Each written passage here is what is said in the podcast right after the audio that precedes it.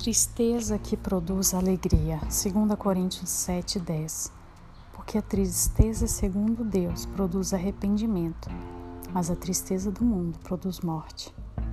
Você já experimentou ouvir de alguém muito próximo, alguém a quem você realmente ama, falar ou agir de modo oposto a tudo que crê e tem defendido como seus valores de vida, magoando profundamente os seus amigos e queridos?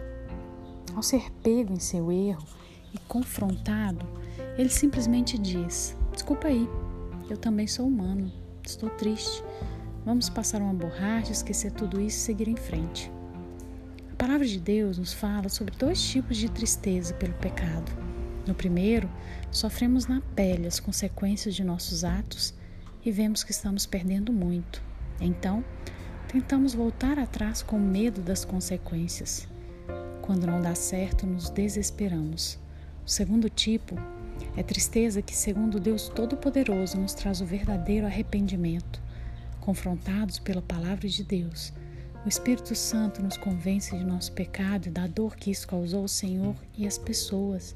Então, desejando voltar ao relacionamento de amor com Ele e com as outras pessoas, realmente nos humilhamos, confessando nosso pecado identificando onde caímos e buscando o seu perdão para um novo começo.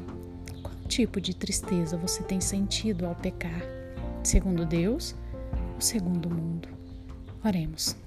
Senhor, nos capacite, através do teu Santo Espírito, a discernirmos qual tipo de sentimento, tristeza vem sondando nosso coração.